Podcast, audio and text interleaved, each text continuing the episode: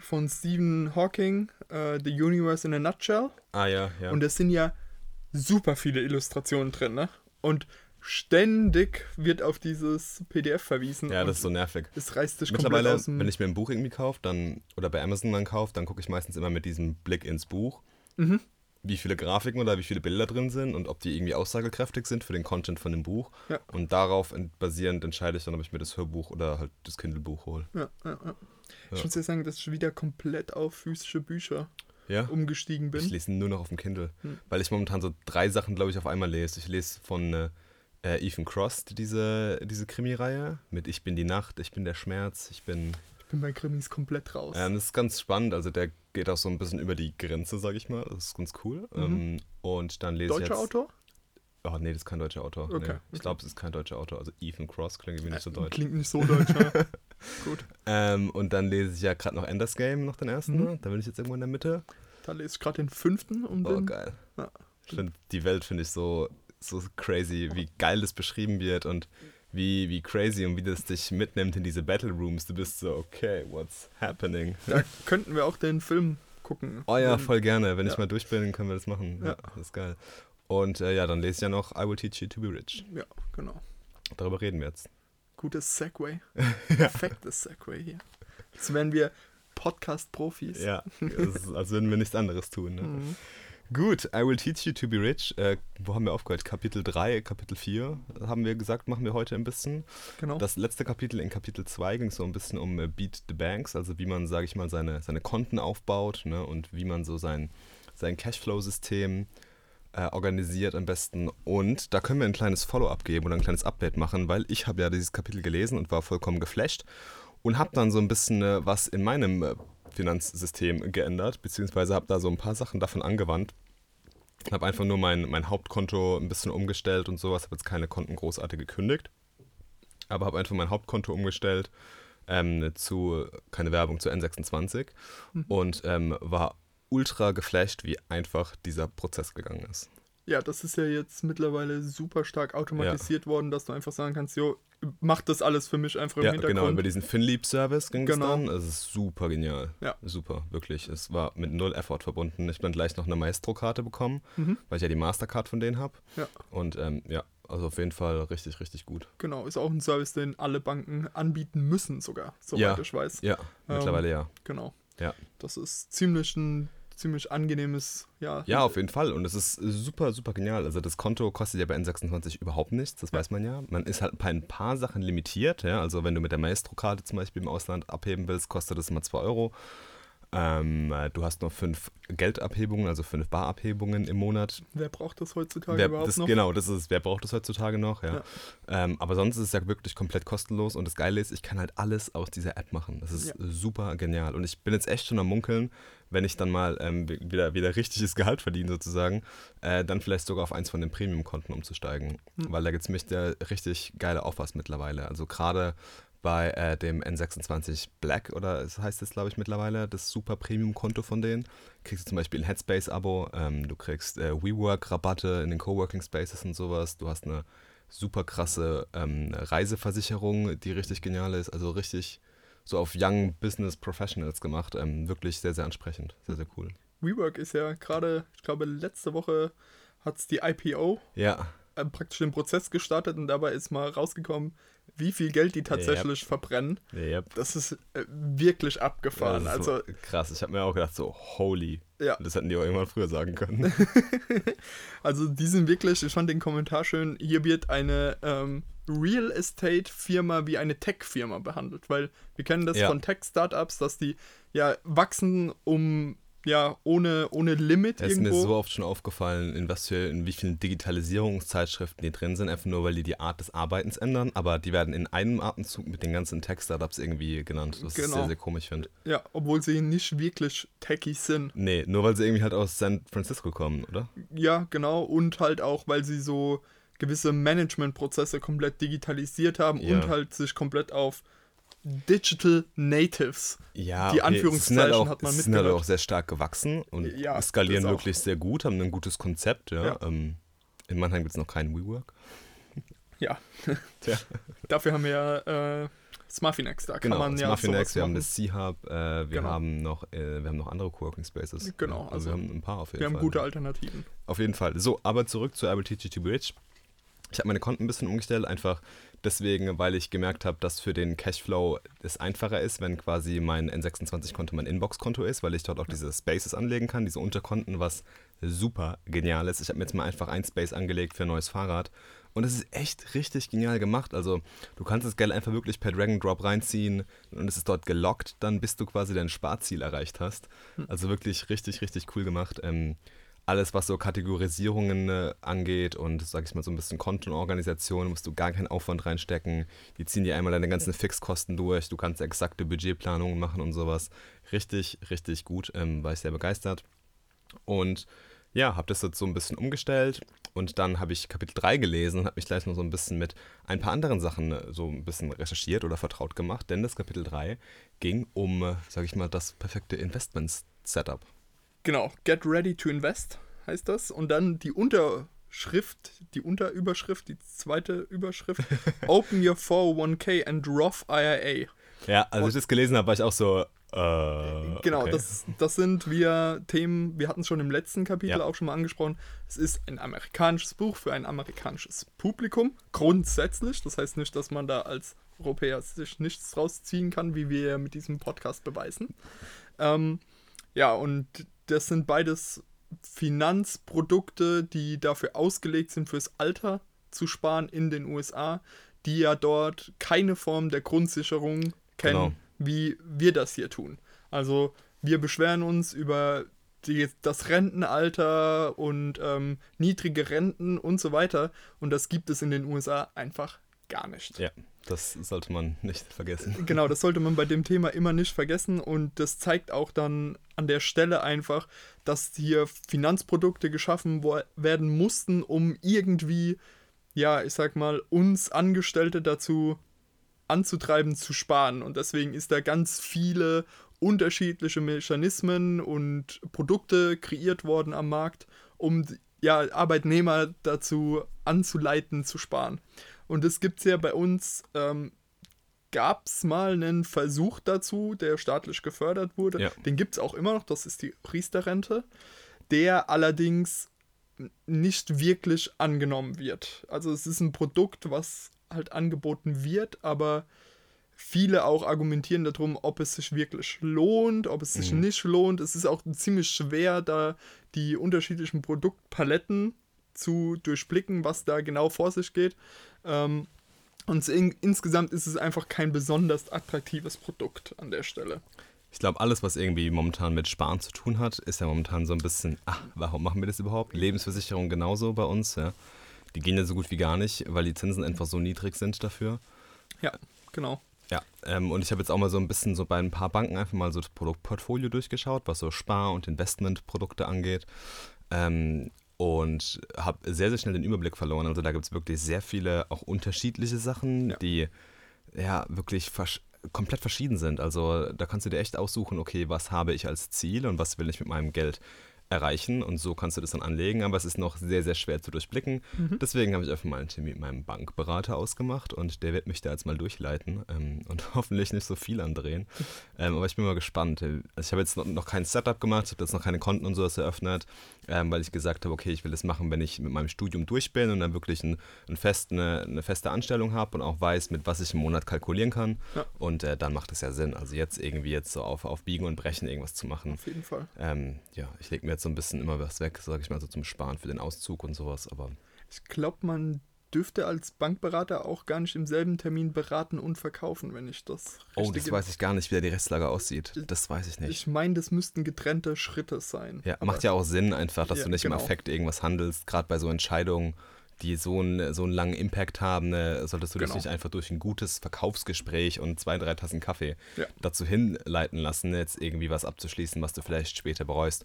Und ich glaube, bei so Absolut richtig. Entscheidungen ist es auch immer sehr, sehr gut, einfach auch mal die Meinung von, von Leuten im Umfeld dazu zu hören. Ja. Ähm, einfach auch gerade eine kritische Meinung vielleicht dazu, dass man gerade nochmal drüber nachdenkt und nicht einfach, wie gesagt, aus dem Affekt irgendwas abschließen. Und man kann in Deutschland auch, mittlerweile gibt es das auch, also ich habe das damals vor ja, das sind jetzt gute vier, fünf Jahre her. Also mittlerweile gibt es das auch in Deutschland. Das nennt sich der Fiduciary Standard. Mhm. Und zwar verpflichtet das deinen Finanzberater dazu, in deinem besten Interesse zu handeln. Ah, okay. Und das ist einem Standard, dem man beitreten kann, aber nicht muss. Das ist ein Prinzip, das aus den USA auch nach Europa übergeschwappt ist.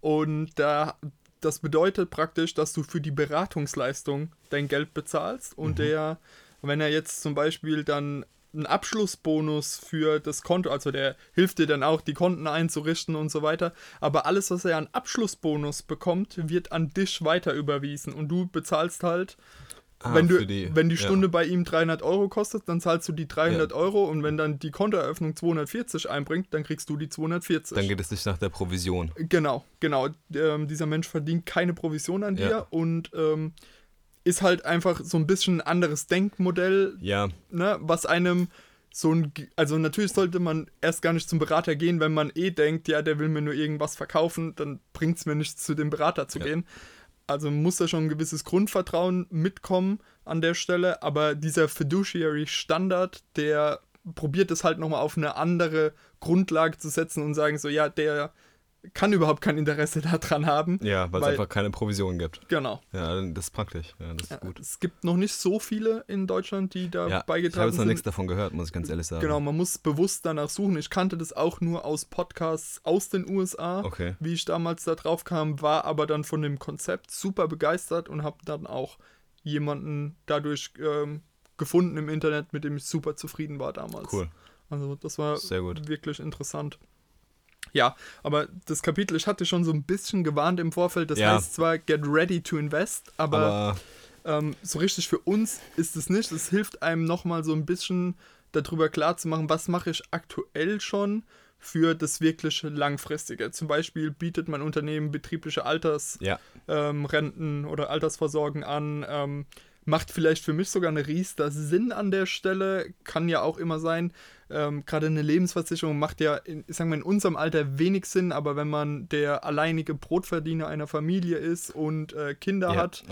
Dann, dann sieht die Welt einfach immer ganz anders aus. Ne? Das ist ganz, ganz klar. Und ich denke, dafür ist dieses Kapitel an der Stelle gut. Einfach mal ein bisschen die Augen zu öffnen. Dafür fand ich es unfassbar gut. Genau. Ähm, es waren unfassbar gute Augenöffner, weil ich immer gedacht habe, ah komm, ich bin ja nur 24, lass mich noch ein bisschen leben, aber ja. man muss jetzt einfach schon schauen, oder wenn man jetzt, sage ich mal, schon die Möglichkeit nutzt und für sein Alter ein bisschen absichern kann und das auch wirklich zielgerichtet macht, dann wird man das im späteren Verlauf, glaube ich, nicht so stark bereuen. Genau, und es ist wahrscheinlich auch einfacher, ähm, jetzt schon jeden Monat, keine Ahnung, 50, 100 Euro zur Seite zu legen, ja. als dann irgendwie mit Mitte 40 anzufangen, plötzlich 500 Euro im Monat beiseite genau, zu legen. Genau, das ist es. Ja, umso früher du anfängst, umso weniger musst du jetzt quasi investieren. Genau. Also in Anführungszeichen, umso weniger. Wir hatten alle Zinseszins in der Schule. Wir wissen zumindest theoretisch, wie das Ganze funktioniert. äh, vielleicht nicht mehr unbedingt jetzt noch.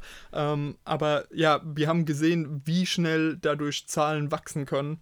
Und ja, das trifft auch einfach zu, wenn man lange wenig Buch, investiert. Da gibt es auch in dem Buch wahnsinnig viele Rechenbeispiele, die ich echt sehr gut gelungen fand. Und ja. manchmal sind es echt teilweise auch zu viele, aber es ist einfach ein guter, eine gute Art und Weise, sozusagen, hey, guck mal, das hat wirklich einen Impact, was du hier mit deinem Geld machst. Und umso früher du anfängst zu sparen, umso besser ist es für dich. Genau. Und immer daran denken, der beste Tag, um einen Baum zu pflanzen, war vor zehn Jahren und der zweitbeste ist heute. Ha. Deep Quotes. nice. Okay. Dann äh, könnten wir, glaube ich, das Kapitel hier auch abschließen und würden in das nächste Kapitel gehen. Das habe ich noch nicht ganz durch, muss ich sagen. Wir können es aber trotzdem schon mal besprechen. Und zwar trägt das den Namen Conscious Spending. Und das hat einen super Untertitel, der für uns genial auch ist. How to save a hundred, uh, how to save hundreds per month and still buy and and still buy what you love. Oh mein Gott, meine Lesekünste. ähm, aber ja, also wie kann man bewusst Geld sparen, aber immer noch das damit tun, was man liebt. Beziehungsweise wie kann man bewusst Geld ausgeben. Genau, das kommt auch noch dazu.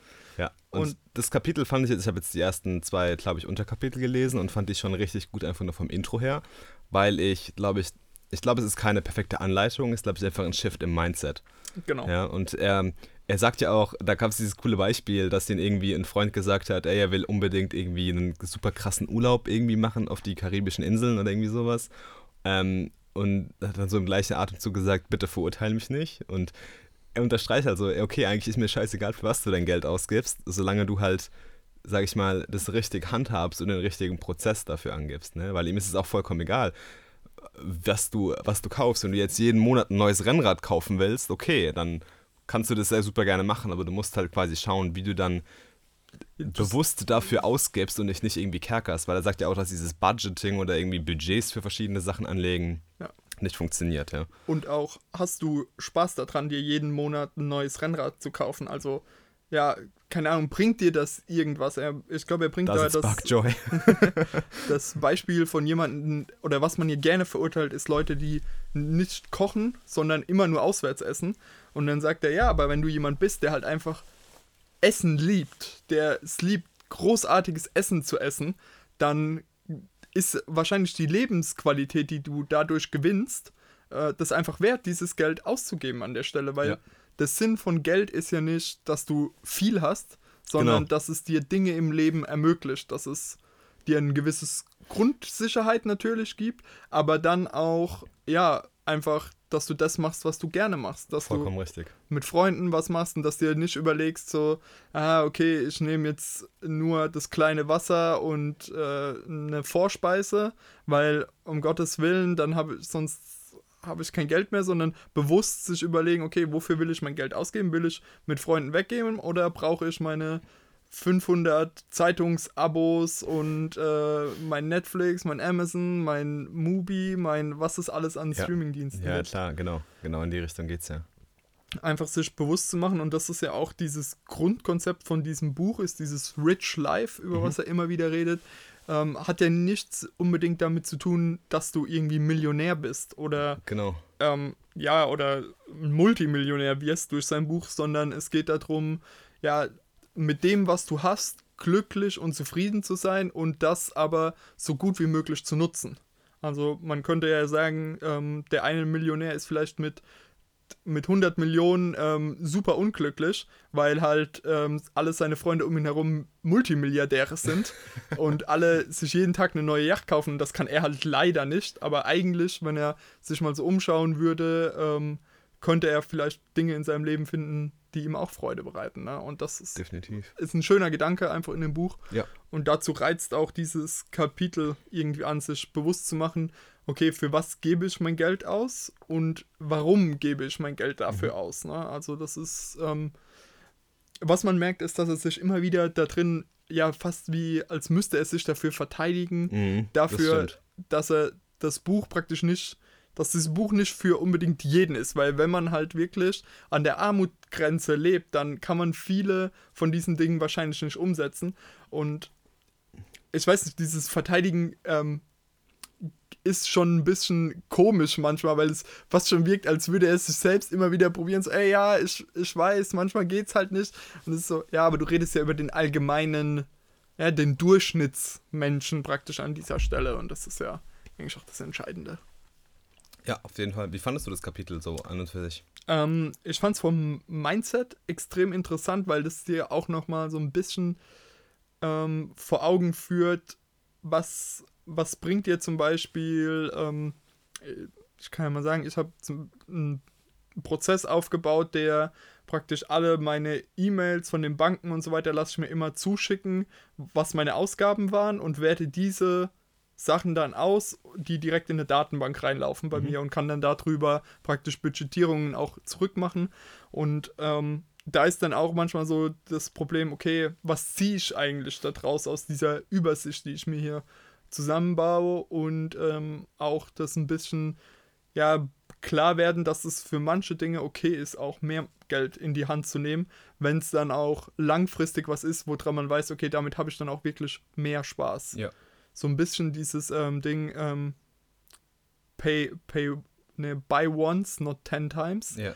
Ähm, und da finde ich halt auch Adam Savage ein, ein, schönes Beispiel dafür. Der ist ja von Mythbusters. Genau, ja. Und der sagt immer, kauf dir erstmal das Billigste von dem, was du machen willst.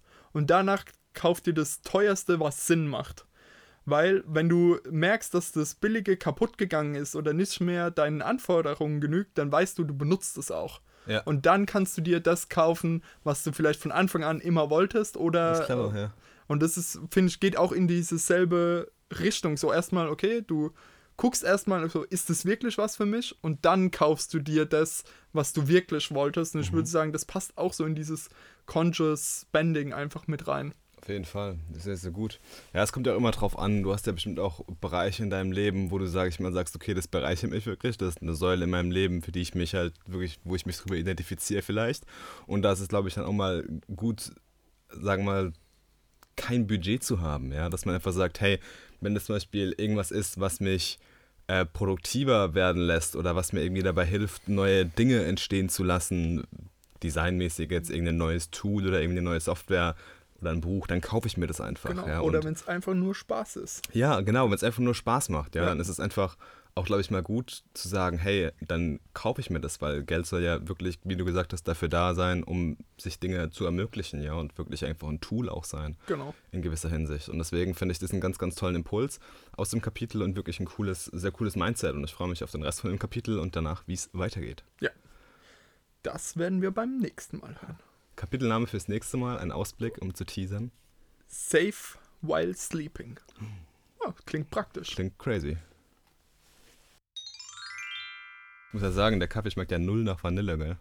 Ja, das Der ist, riecht, der riecht wie aus einer Vanillefabrik, Genau, genau. Er aber der riecht, riecht null nach Vanille. wenn man den direkt aus der, also ohne Milch trinken würde, dann schmeckst du es mehr. Allerdings schmeckt es ein bisschen wie verbrannte Vanille. Ja. Ähm, es ist wirklich mehr der Duft an der Stelle. Es ist ein bisschen schade, aber ja. ja, wir geben uns damit zufrieden. Ähm, wo wir schon beim Essen und Trinken sind, habe ich mal. Du hast es wahrscheinlich auch schon probiert, aber mich hat es an der Stelle einfach fasziniert. Und zwar, okay, das Produkt, was ich jetzt probiert heißt, heißt Next Level Burger. Mhm. Und worum es dabei geht, ist ja Fleischersatz Burger praktisch. Der ist jetzt aus, äh, ich meine, Hülsenfrüchten, Soja und Weizen gemacht. Und was für mich ja bisher immer so der, der große Upturn an solchen Fleischersatzdingern war, dass die eigentlich ganz gut geschmeckt haben, aber die Textur, wenn Mhm. Die du Textur, drauf gebissen okay. hast, war schrecklich. Ja. Also ich weiß nicht, die hat irgendwie immer so klipprig oder Ja. es hat sich, die war nicht bissfest. Es Ist so Okay.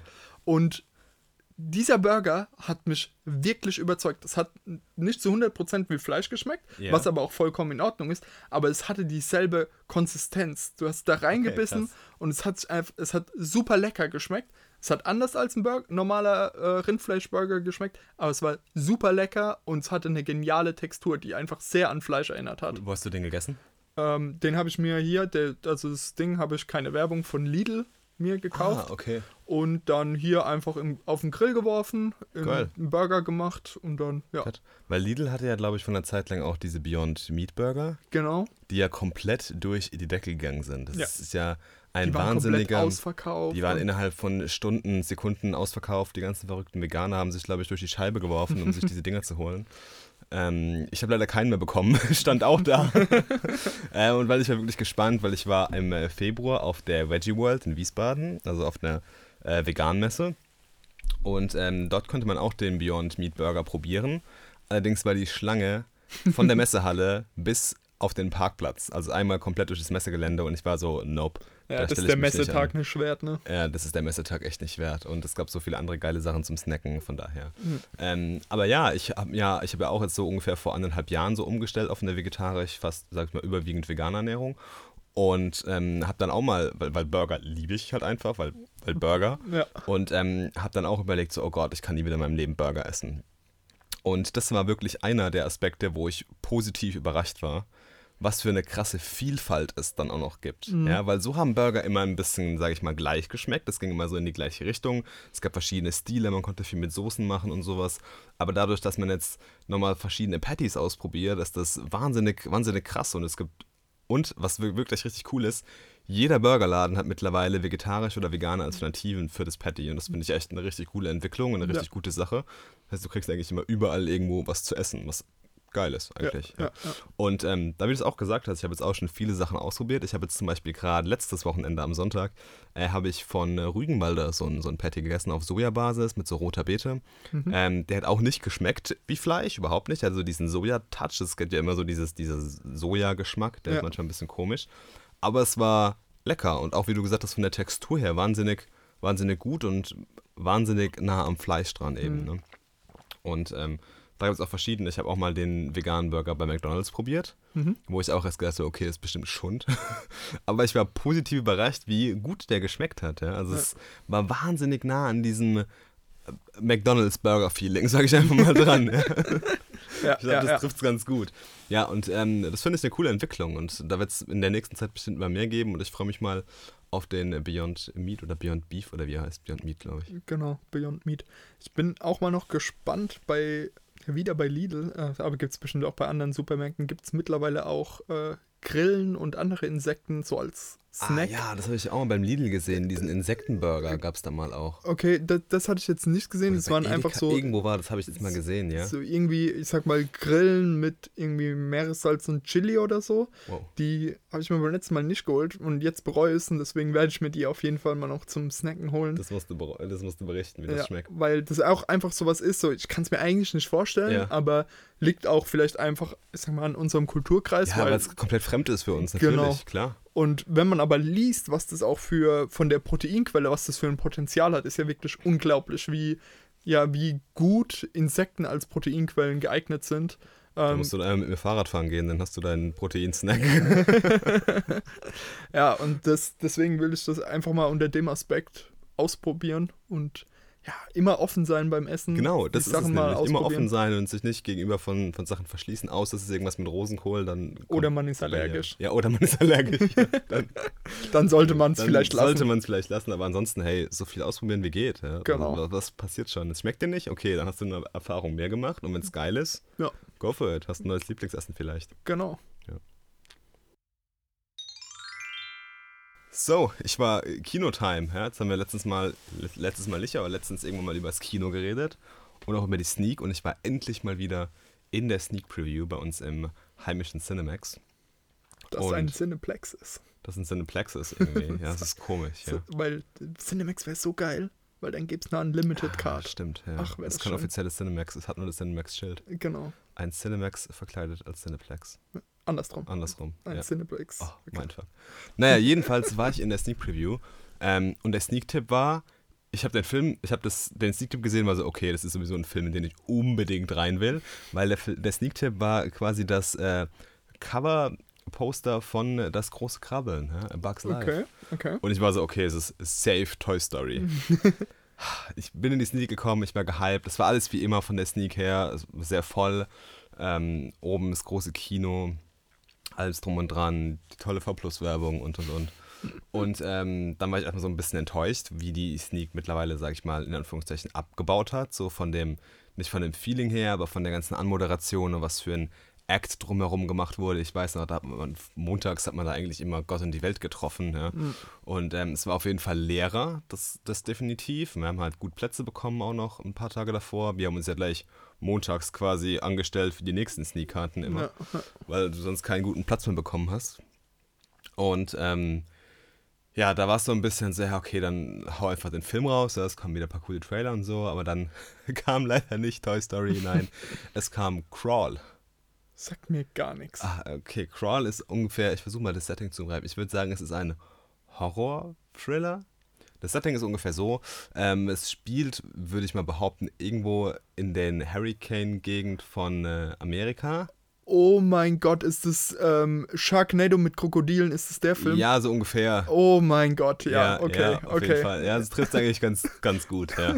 Und auf jeden Fall sucht irgendwie eine Tochter ihren Vater und er ist irgendwie im alten Haus und ist unten im Keller Mhm. und das Wasser steigt an und irgendwie sind in diesem Keller zwei riesige Alligatoren oder whatever. Und ähm, ja, die werden irgendwie gefühlt hundertmal gebissen und retten sich halt irgendwie doch noch und es sind auf einmal in dieser Stadt überall Krokodile. es ist ein nicht so guter Film, meines Erachtens nach, weil er einfach sehr viele Logiklücken irgendwie hat und ähm, ich glaube, den Alligator auch nicht so in seiner natürlichen Umgebung abbildet, mhm. weil Alligatoren, glaube ich, nicht durch Häuser schwimmen, aber hey, why not, ja. Und dass man, glaube ich, auch gefühlt 30 Mal gebissen wird und die 100 Meter trotzdem noch gefühlt in 1 Minute 30 wegkrault. Ich glaube nicht dran. ja, aber es war mal wieder, es ist trotzdem irgendwie, auch wenn ein Schrottfilm kommt in der Sneak, ist es trotzdem immer noch Sneak und es ist irgendwie cool. Ja? Ähm, von daher, es war eine coole Atmosphäre mal wieder. Es war kein guter Film, aber eine coole Erfahrung einfach wieder. Ja. Es ist halt auch mit 4 Euro das Kinoticket immer bequem die haben aufgeschlagen. Die haben aufgeschlagen. 4,50 Euro. Oh, okay. Ja. Gut, ist aber immer noch so ein Preis, wo man sagen kann, ja, okay, ähm, waren halt 4,50, ne? Ja. Wenn der Film dann nicht gut ist, ist okay, wenn man halt die vollen irgendwie 12, 12,80 Euro oder, was, oder ja, 13 Euro oder 16 genau. Euro bei 3D-Zuschlag oder irgendwie sowas. Genau, ja. wenn man das halt dann bezahlt, dann ist immer so, ja, wenn der Film dann nicht gut ist, ist. Deswegen gehen wir ja so selten ins Kino mittlerweile, nur wo wir wissen, es sind die Highlights. Gut, und wir haben ja auch mittlerweile gute Alternativen. Ja, definitiv. ja. wir wollen ja demnächst wieder ins Kino gehen, ne? weil es ist jetzt wieder was rausgekommen, wo wir gesagt haben, ah, ein Schmankerl der Filmkunst. Genau, was man unbedingt eigentlich auch im Kino, das ist so ein Film, wo ich sage, Gut, sowas wie Endgame ist auf jeden Fall auch für die große Leinwand gemacht, aber dieser Mann, der macht Filme auf seine Art und der ist ein absoluter Cineast. Der hat, glaube ich, mehr Filme, also der hat eine der größten Filmsammlungen der Welt. Ähm, auch ein eigenes Kino, hast du hat, mal hat sein eigenes Kino in LA, ähm, wo er auch selbst das Programm für gestaltet. Und das ist Quentin Tarantino. Wahrscheinlich Quentin Motherfucking Tarantino. ähm, der ja bisher, das sein neunter Film jetzt ist. Zehn macht er. Angeblich, wahrscheinlich macht er noch mehr. Wir kennen ihn ja, weil er hat ja schon, eigentlich hat er ja zehn Filme gemacht, aber Kill Bill wird yeah. als ein Film beide Teile gezählt. Ähm, also er legt sich da schon so ein bisschen die Welt zurecht. Ja, ja, genau, ähm, auf jeden Fall. Und das sind halt einfach, also ich mag jeden seiner Filme bisher. Äh, ein paar davon liebe ich auch wirklich vollkommen. Und ähm, ich muss sagen, das sind einfach Filme, die will man im Kino sehen. Ja, definitiv. Ne? Also es sind auch wirklich richtig, richtig krasse Filme dabei. Ähm, ich weiß noch, als ich Hateful Eight geschaut habe, von der Atmosphäre her, vom Setting her, von den Bildern her, so ein krass genialer Film. Ich habe gestern den Glorious Bastard das erste Mal geschaut. Ich war einfach nur geflasht, ja, was für ein krasser Film das ist und ja. was für ein Genie da hinten dran steckt. Da merkt man wirklich, wie viel Gedanken sich um diesen Film gemacht wurde, wie anders der ist, aber trotzdem wie genial. Und das sind wirklich Filme, die kann man, glaube ich, fünfmal hintereinander schauen und die sind trotzdem nicht langweilig. Ja, weil halt die Dialoge, also er, ihm wird ja immer vorgeworfen, Gewalt zu verherrlichen in seinen Filmen und ähm, man kann das gerade zum Beispiel bei Kill Bill und Glorious ba Inglourious Bastards auch gut nachvollziehen, wo diese Kritik herkommt. Aber man schaut diese Filme ja nicht der Gewalt wegen, Eben. sondern weil die Charaktere so unheimlich faszinierend sind. Und weil die Dialoge die, sind halt genau, Wahnsinn. Diese, ich sag mal, der, der klassische Burger-Dialog aus Pulp Fiction, der ist einem heute noch im Kopf. Die Eröffnungsszene von Inglourious Bastards Wahnsinn. mit. Wahnsinn. Ähm, na, also das ist, das sind einfach Szenen, die einen sich ins Unterbewusstsein mit einbrennen und die super genial sind. Da kann man wirklich auch einfach so Versatzstücke fast schon rausnehmen und sich die einfach nur angucken und ist direkt wieder in diesem Universum, was er da für sich kreiert, drin. Und das ist wirklich genial. Also es ist wirklich so ein Filmemacher, wo man auch merkt, der Mann liebt Filme zu machen und er lebt einfach Filme. Ja, das stimmt. Also der hat einfach auch ein, der zitiert ja unheimlich viel in seinen Filmen. Ja, und ist auch, auch super, super Meta auch teilweise, ne? Genau, also da, wenn man das sich mal Filmanalysen von Leuten anguckt, die dir dann erklären, okay, die Szene kommt aus dem Film, die, die Szene ist ein Zitat auf diesen Film von 1930 aus Südkorea und du bist so, wie hat dieser Mann diese ganzen Filme gesehen, ja? Wie, wie ist es überhaupt möglich? Und wie schafft er es überhaupt, so viel zu zitieren? Und sich trotzdem anfühlen zu lassen. Zum einen, dass der Film aus einem Guss ist ja. und zum anderen, dass es komplett originell wirkt. Also Eben. Also ist, das ist so krass. Und du erkennst auch einfach genial. den Stil. und ich glaube, das ist ein Stil, ja. den kann man nicht nachahmen. Das ja. muss man einfach können. Ja, und er hat auch, ich finde, so ein krasses Händchen für seine, für die Schauspieler, die er auswählt und wie er die zu den Charakteren matcht. Ja? Also der schreibt, glaube ich, manchmal einen Charakter und hat schon während dem Schreiben den Schauspieler im Kopf, der ihn verkörpern muss. Ja, auf jeden und, Fall. äh, man merkt so wieder, dass viele Schauspieler wiederkehren in seinen Filmen. Er hat so Ja. ein paar Favorites, sage ich ja, mal. auf jeden Fall. Ähm, aber wahnsinnig krass auch immer die Auswahl. Ähm, und er hat ja auch mittlerweile wirklich, ja, Hollywood liegt ihm eigentlich zu Füßen, auch Ja. wenn er finanziell jetzt gar nicht mal so die, die großen Erfolge gefeiert hat, aber trotzdem will jeder mit ihm zusammenarbeiten. Also, ich meine, allein im neuen Film, Quentin, äh, Quentin hat da einfach mal äh, Brad Pitt, Leonardo DiCaprio und Margot Robbie Ja. ähm, am Start. Das sind halt einfach drei Größen der, der Filmbranche. Und ich meine, Brad Pitt und Leonardo DiCaprio, die sind ja eigentlich auch schon Legenden der Ja, das Filmbranche. Ne? Also das ist. Und die können sich ja, glaube ich, auch überhaupt nicht leiden. Also die können sich, glaube ich, überhaupt nicht ausstehen, wenn ich das mal richtig gelesen habe irgendwo. Das habe ich mir irgendwie erzählt bekommen, dass Okay. sie super Probleme irgendwie haben, im selben Raum zu sein oder irgendwie sowas. Und dann trotzdem mit Quentin Tarantino zusammenzuarbeiten, nur wegen diesem Film, ist halt Ja. krass. Das Ne? echt, echt interessant. Ich muss ja mal sagen, ähm, ich bin ja auch gespannt, was er als nächstes machen wird. Weil es gibt aktuell. Nach dem Film, der jetzt läuft? nach dem Film, der jetzt läuft, weil es gibt aktuell so zwei Gerüchte. Das eine Gerücht ist Kill Bill 3. Okay.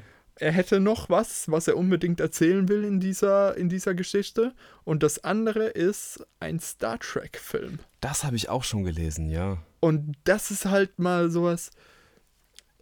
Ja, man muss zum einen sagen, Star Trek ist eigentlich kein Universum, in dem Gewalt eine wirkliche Rolle spielt. Das ist kein sehr explizites Universum, weil Star Trek insgesamt eigentlich eher philosophisch veranlagt ist.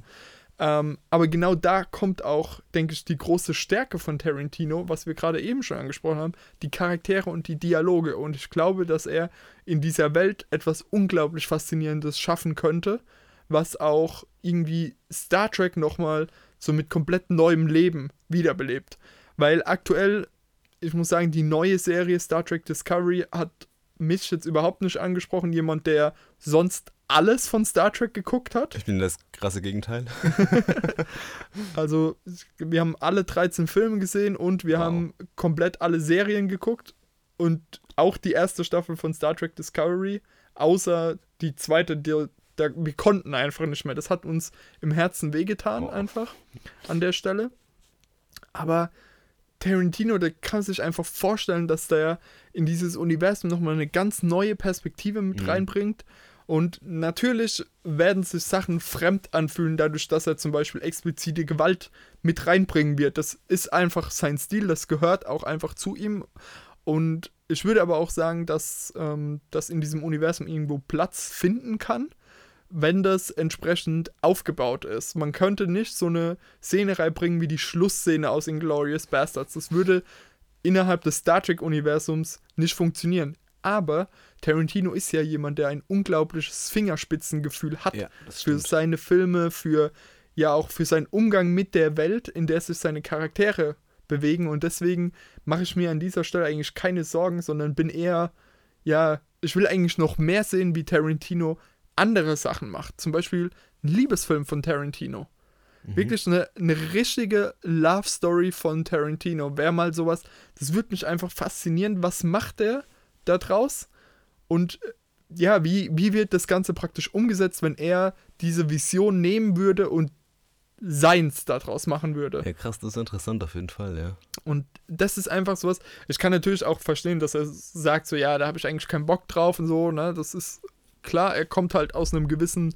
Er, er steht halt einfach auf Gangster, ähm, dieses Gangstermilieu, er steht auf Outlaws, was man ja zum einen mit Cowboys gesehen hat, jetzt mit den letzten beiden Filmen, mit Hateful Eight und mit Django, aber auch ähm, eben sehr viele westlich, äh, sehr viele asiatische Einflüsse.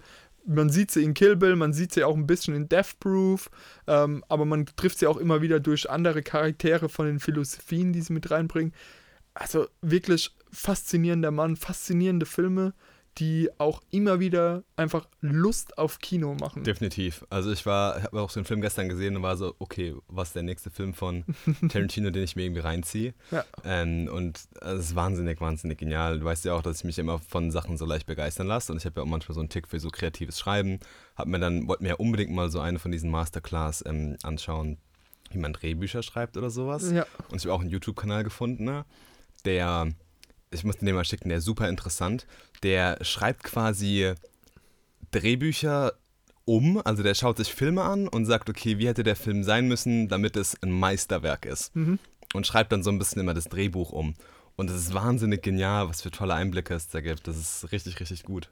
Sehr cool, ja. Hast du, einen, hast du einen Lieblingsfilm von Tarantino?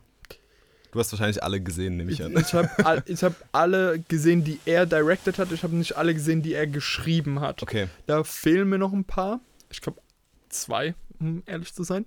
Ähm, mein Lieblingsfilm ist vermutlich Reservoir Dogs. okay. Sein Erstlingswerk. Ähm, weil war es auch. Äh, ich bin mir nicht sicher, ob es mein erster Tarantino-Film war, aber es war irgendwie so der. Ich glaube, es war mein erster Tarantino-Film. Es war der erste, wo halt diese Art miteinander zu sprechen von den Charakteren, Ja. wie diese Welt aufgebaut war, die mich unheimlich begeistert hat. Und es konnte bei mir auch ähm, ein Pulp Fiction, was ja für die meisten der Lieblingsfilm ist, ähm, so nicht replizieren einfach. Ähm, was ist dein Lieblingsfilm aus Oh, denen, habe die ja, du jetzt ich hab ja gesehen ganz hast? wenig gesehen. Ich habe ja eigentlich nur Pulp Fiction, jetzt Inglourious Bastards, äh, Django Unchained und Hateful Eight gesehen. Das ist fast die Hälfte. Fast die Hälfte, ja. Stimmt, äh, ich glaube, am besten hat mir von daher Hateful Eight gefallen, weil ich das Setting einfach wahnsinnig interessant fand und wahnsinnig cool. Mhm. Und wie man trotzdem irgendwie nur einen Schauplatz hat und so viel damit machen kann und was für eine krasse Spannung man in einem geschlossenen Raum aufbauen kann, finde ich wahnsinnig interessant. Ja. Und äh, Pulp Fiction hat mich damals einfach schon begeistert. Vor ein paar Jahren habe ich den mal gesehen, weil es einfach der erste Film von Tarantino war, den ich gesehen habe. Mhm. Und der erste Film, den ich in so einer Art gesehen habe. Also ich habe nicht gewusst, dass man Kino oder, sage ich mal, Filme so machen kann. Das ist, das war der Wahnsinn. Das kann man gar nicht beschreiben. Das ist so, du fühlst dich so reingezogen. Ja. Das ist so immersiv und auf so vielen Ebenen irgendwie, irgendwie faszinierend. Das ist äh, krass einfach irgendwie. Ja. Das ist ganz schwer zu beschreiben. Ja, auf, auf jeden Fall. Das ist einfach wirklich diese Kino- oder Filmmagie, die an der Stelle zum Tragen kommt. Ja. Ich würde mal ganz kurz noch, wo wir schon beim Thema Film sind, ich habe nämlich in der letzten Woche, ich beschäftige mich aktuell sehr mit äh, Science-Fiction-Filmen Ja. von früher und früher ist für mich vor 1990 in dem Fall. Mhm. Ähm, und da habe ich einen Film geguckt von 53 und wenn ich dir jetzt sage, was das Besondere an diesem Film ist, wirst du mich wahrscheinlich unverständlich angucken und zwar ist dieser Film in 3D. Von 53. What? 3D ist überhaupt nichts Neues, sondern 3D in Filmen gibt es seit den 20ern tatsächlich schon. Und zwar mit der klassischen rot-blauen Brille. Das habe ich mir gedacht, ja. Genau, es ist, ähm, war sehr, sehr gimmickhaft insgesamt. Natürlich, okay, ich würde sagen, 3D ist heutzutage eigentlich auch mehr Gimmick, als dass es tatsächlich eine Narrative ist. Und der Film ähm, hat auch einen sehr reißerischen Titel und zwar ähm, Gefahr, tödliche Gefahr aus dem All oder nur Gefahr aus dem All. Ähm, ja, und ist eigentlich so ein, ein Asteroid stürzt auf die Erde ab und von da an beobachtet ein Hobby-Astronome dieses Phänomen und es fangen an, Leute zu verschwinden, beziehungsweise sich komisch zu verhalten. Und um was Mhm. geht es eigentlich? Das Geniale an diesem Film ist, dass er unheimlich gut mit dem 3D-Effekt umgeht. Und ich muss sagen, der ist in der Top 3 aller 3D-Filme, die ich je gesehen habe. Geil. Weil dieser Film, er hat einen Effekt, wo wirklich so ist, ähm, ich sag mal, dieser klassische Sperrmoment, er, er wirft dir den Speer ins Gesicht, so dass halt der 3D-Effekt einmal genutzt und dir bewusst wird. Aber der Film hat unheimlich viele super clevere 3D-Momente. Zum Beispiel sind wir an einer Stelle im Polizeirevier. Und unsere Hauptfigur redet mit dem Sheriff in der Stadt und der Sheriff hat vorne im Bild hängt praktisch äh, sein Revolvergürtel und der Revolver steckt in dem Holster noch drin. Und er greift praktisch an dem an der Hauptfigur vorbei auf dich zu und zieht den Revolver, der dir davor komplett, der war komplett am Bildrand, der ist dir nicht aufgefallen davor und zieht den einfach so raus. Und du siehst richtig wie der 3D äh, in 3D wie der Revolver von dem Vordergrund in den Hintergrund in die Tasche wandert von dem. Und es hat mich Okay. super geflasht, wie da jemand einen unheimlich cleveren Trick angewandt hat, ähm, diesen Revolver durch das Bild zu ziehen, sodass er plötzlich, dir wird bewusst, oh shit, der hat sich gerade bewaffnet. Ne? So richtig, es wird explizit gezeigt, wie das passiert, Ja. aber es ist eigentlich nur durch das 3D-Element transportiert. Und es, Okay, es, sowas ist genial. es ist super genial. Da hat sich wirklich jemand narrativ mit 3D beschäftigt. Und das ist was, was mir unglaublich fehlt heutzutage. Es ist eigentlich, oder auch, soweit ich weiß, in den sonstigen 3D-Filmen von damals ist es halt einfach nur diese Effekthascherei und nicht wirklich dieses Spiel mit dem, mit dem Medium an und für sich. Und ähm, also deswegen sage ich ganz klar, ein Film von 1953 ähm, ist einer meiner Lieblings-3D-Filme. Eigentlich eine super, äh, ja, merkwürdiges Statement. geil irgendwie. Aber tatsächlich, wenn man da mal so ein bisschen sich einliest, gibt es unheimlich tolle Artikel im Internet. Ähm, einfach die Geschichte von 3D, wie das angefangen Mhm. hat und dass es tatsächlich was ist. Ich glaube, das erste berichtete 3D-Bild ist von 1800 irgendwann, What? wo die 3D-Fotografie gemacht haben.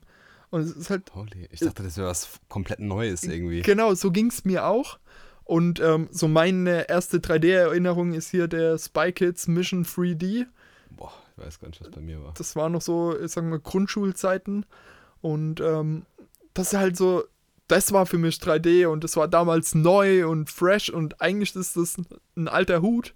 Ja. Und ich denke, es ist halt auch immer wieder so aus der Mode gekommen und man merkt es ja jetzt auch, wenn du heute jemanden fragst, ganz wenige Leute sagen nur, ja, ich will den Film in 3D sehen, sondern meistens ist so, ja, es bringt eigentlich nichts. ja. Genau, es, Ja. wenn es sein muss. Und ähm, Wir als Brillenträger sowieso. genau. Und deswegen, ich meine, ich freue mich ja auch unglaublich auf den neuen Avatar, weil ich Oh, fand, ja. der erste Avatar war auch ein Film, der auch eine gewisse, also zum einen hat er einen komplett überladen mit den Effekten, ja, das stimmt. aber auf der anderen Seite hat er auch irgendwie narrativ damit gespielt. Diese Flugszenen, wie die da rumreißen, waren absolut mitreißend in 3D und da war auch, fand ich, so ein Mehrwert einfach da. Den dann aber das nächste Mal im IMAX. Boah, sehr gerne. Sehr, sehr gerne. Ja. Also das sind, das sind einfach, denke ich, so Sachen, wo man auch mit dem Medium Film was ausprobieren kann, Ja. aber man braucht halt auch dieses Talent dafür. Filme machen ist sowieso schon schwer. Ja. Und dann braucht man on top auch noch dieses, ja, dieses Talent dazu, nicht nur den billigen Effekt, ich werfe was auf den Zuschauer oder dass er halt im Sitz erschreckt, sowas, sondern dass ich irgendwie tatsächlich einen Mehrwert dadurch schaffe. Und ähm, ja, das ist einfach was, was mich fasziniert hat an einem Film, der über 50 Jahre alt ist. Das ist krass. Wahnsinn. Was erwartest du, wenn wir zurück zu Tarantino gehen, was erwartest du von dem Film, von dem neuen Film Once Upon a Time in Hollywood? Einfach, dass er mich, äh, ich glaube, er geht über zwei Stunden Ja. tatsächlich, dass er mich einfach in seine eigene Welt zieht und ja, ich mir eigentlich über nichts anderes Gedanken mache, sondern voll mit Fieber, ähm, ja, die, den Dialogen zu folgen und einfach Spaß an den Figuren zu haben. Das ist, denke ich, so die Hauptsache an der Stelle. Cool. Ja, sehe ich exakt genauso. Ich äh, freue mich einfach nur. Ich glaube, das wird eine geile Zeit. Ähm, und ich glaube, die zwei Stunden werden im Flug vergehen. Ja. Machen wir mal noch einen Ausflug an in eine komplett andere Ecke des Films, nämlich den deutschen Film. Ähm, und zwar startet, glaube ich, nächsten, äh, nächste Woche startet, glaube ich, das Festival des deutschen Films Ach, in Ludwigshafen. Mhm.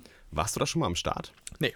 Ich war ja letztes Jahr das erste Mal dort ähm, und muss sagen, ich war schlichtweg begeistert von diesem Festival. Mhm. Es ist Okay. ein wahnsinnig schönes Filmfestival. Ich muss sagen, ich war davon noch nie auf einem Filmfestival. Mhm. Ähm, aber das Ambiente, ich hätte nicht gewusst, dass Ludwigshafen so schön sein kann.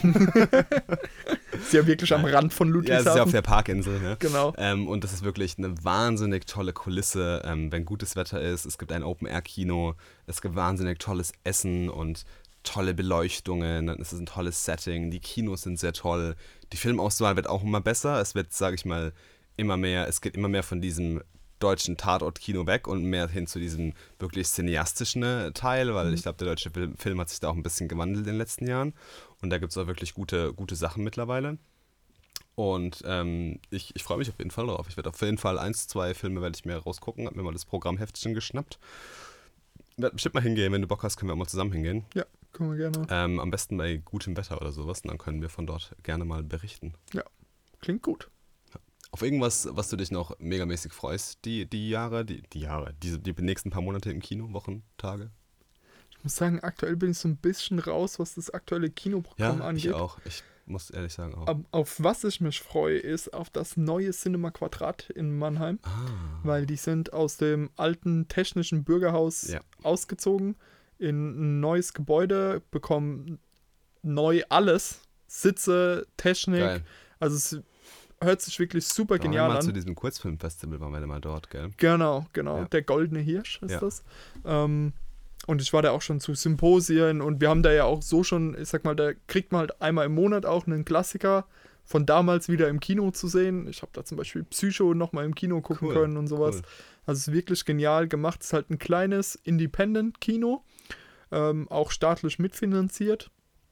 Und ja, da merkt man auch, dass da Leute dahinter stecken, die wirklich Filme lieben. Das ist die, immer gut. Ja. Das ist immer schön, wenn das dann so gefördert wird. Genau, und da freue ich mich einfach drauf, ähm, da dann die neue Ausstattung zu genießen. Nice, sehr schön. Ja, ich freue mich noch wahnsinnig auf die neue Toy Story. ich bin ja so ein mega Toy Story Fanboy. Hm. Äh, Das sind ja so meine Kindheitserinnerungen, diese Filme. Immer wenn ich Toy Story äh, geguckt habe, früher auch noch auf VHS, Ja, äh, habe ich äh, immer nachts meine Spielzeuge beobachtet und habe alle rausgestellt, alle meine Lieblingsspielzeuge, habe die dann beobachtet, ob die sich wirklich irgendwie bewegen. Ich war da so, so drin in dieser Welt. Das, ich habe mir sogar für die PlayStation 1 damals irgendwie so ein Toy Story Skating Game gekauft. und ich war voll im Toy Story Modus. Mhm. Ähm, und ich freue mich auch noch auf den neuen Teil von S. ja Teil Ja. 2, ja. Ja, S Kapitel 2 ähm, äh, freue ich mich voll drauf, weil ich das Buch einfach so wahnsinnig, wahnsinnig gut finde und Mhm. den letzten Film, den ersten, Der- wahnsinnig gut fand. Der hat wirklich Spaß gemacht. Der hat äh, Spaß gemacht, der hat an den Nerven gezogen Mhm. und ähm, war wahnsinnig gut auch von, von Pennywise, sage ich mal, verkörpert und von dem Ambiente und von dem Setting her und äh, richtig, richtig gut. Obwohl ich davor auch ein bisschen Angst habe, weil ich meine gehört zu haben, der würde drei Stunden gehen. Drei Stunden, ne? Ja. Aber ist ja auch im angesichts des Umfangs des Buches äh, durchaus angemessen. ne? Ja, es passt eigentlich, ja. Und ich finde es geil, dass er sich wirklich sehr nah am Buch orientiert. Mhm. Ja. Also die, Ja. die strecken da manche Szenen auch in die, in die Länge ein bisschen. Man hat es jetzt in dem einen Trailer gesehen.